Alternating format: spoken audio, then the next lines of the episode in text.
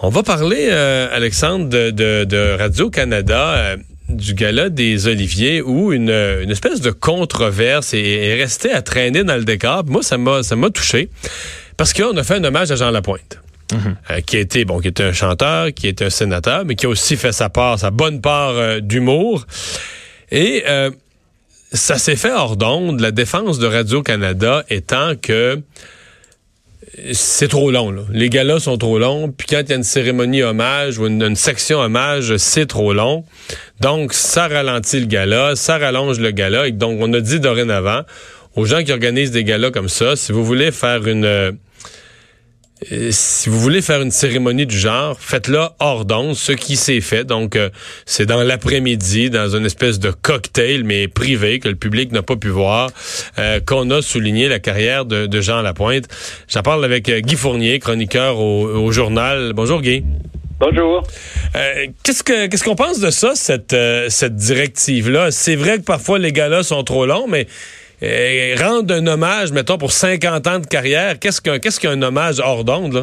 Ben, écoute, je vais, je vais t'expliquer, Mario, parce que moi, je trouve que c'est une directive absolument euh, incompréhensible de Radio-Canada. C'est une directive qui, qui remonte à il y a trois ou quatre ans je vais te dire ce qu'on a commencé par couper. Dans tous les galas, t'as ça au Oscar, t'as ça au Golden Globes, etc.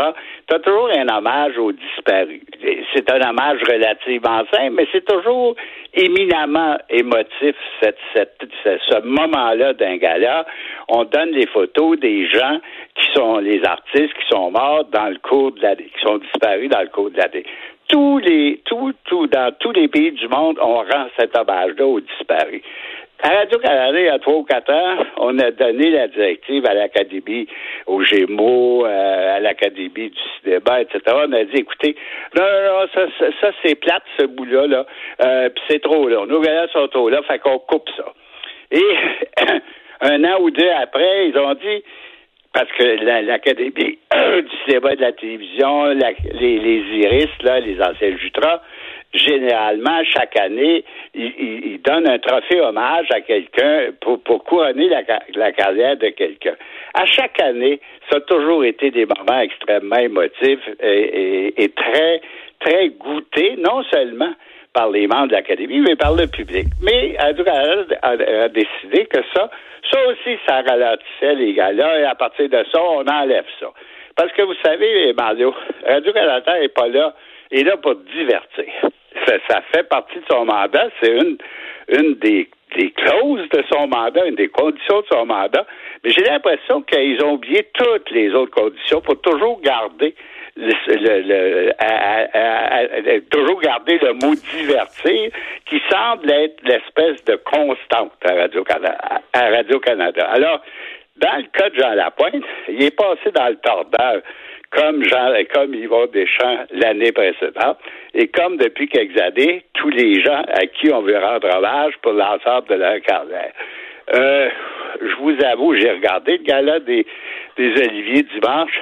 J'avoue que trois ou quatre ou cinq minutes qui auraient été consacrées à Jean Lapointe, ça aurait été du temps extrêmement précieux par rapport aux conneries puis aux, mauvaises blagues que j'ai entendues dimanche au Guy, vous auriez, vous auriez été capable de grappiller ici et là des minutes, des minutes mal utilisées pour rendre hommage à Jean Lapointe, là. Facilement. Facilement, oui. par exemple, j'aurais dit aux deux animateurs du gala qui étaient particulièrement mauvais, on va leur, on va leur enlever deux ou trois présentations. Je pense que ça va faire de la place pour un petit hommage à Jean Lapointe, qui a quand même été un personnage important, autant en chanson qu'en duo. Alors, je la comprends pas, cette directive de Radio-Canada, parce que, comme je vous l'ai dit, Mario, dans tous les galas de tous les pays du monde, ça existe, ce genre d'hommage. Ça existe, l'hommage aux disparus, mais pas à Radio-Canada.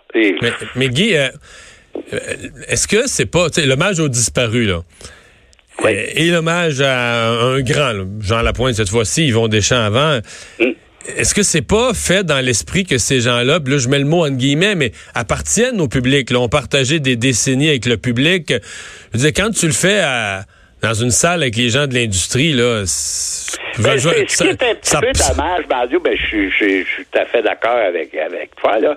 Mais ce qui est tout à fait dommage, c'est que comme Radio-Canada est celui qui diffuse ces galas-là, ils ont, ils ont la main haute sur le gala. Et finalement, c'est beaucoup moins les académies qui décident de ce qu'ils vont présenter que c'est Radio-Canada qui décide sous prétexte que Radio-Canada diffuse l'affaire. Ben, écoutez, ils diffusent pas, ça leur coûte de l'argent, mais ils diffusent pas pour rien non plus, parce que le gros, une grande partie de la production est payée, dans le cas de l'Académie euh, du cinéma et de la télévision, est payée par l'Académie, est payée par les préjugés, est payée par les commanditaires qui vont chercher.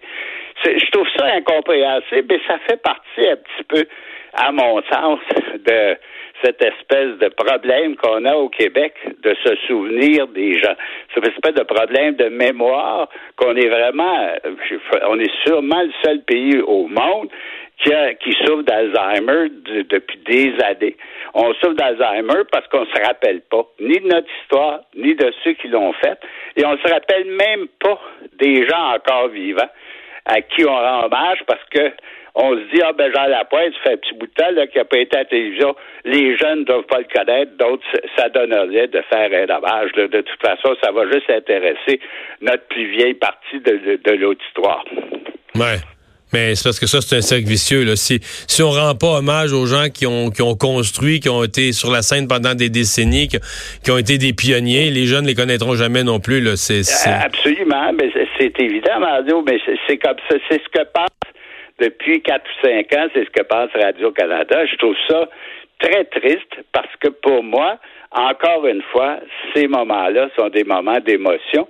Et je ne comprends pas, puisque la télévision est faite d'émotion, je comprends pas qu'un diffuseur euh, décide de d'ignorer ces moments-là, qui sont toujours des moments d'émotion, pour les remplacer souvent par pas grand-chose. Hmm. Ben voilà, mystère. Euh, on, on s'est parlé puis on reste dans le mystère, mais euh, euh, espérant que le message soit entendu, parce que moi, j'écoute autour de moi, peut-être des gens effectivement plus âgés, mais j'ai l'impression que c'est une espèce de c'est un non-événement de de souligner une grande carrière et tout ça, mais de le faire en privé, de pas le faire avec le, le, million, le, public qui est là, c'est c'est un cul-de-sac.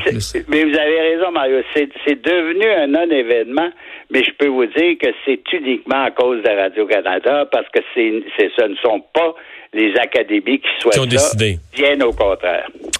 Guy Fournier, merci beaucoup. Merci. Au revoir. On va s'arrêter, on va aller à la pause. On vous parle des problèmes majeurs d'Air Canada au retour. Air Canada qui peine à répondre au téléphone, à donner les informations, à opérer les, gens qui veulent faire un changement de réservation ou une modification à leur itinéraire, à opérer tout ça. il semble qu'avec leur nouveau système de réservation, tout est engorgé au possible.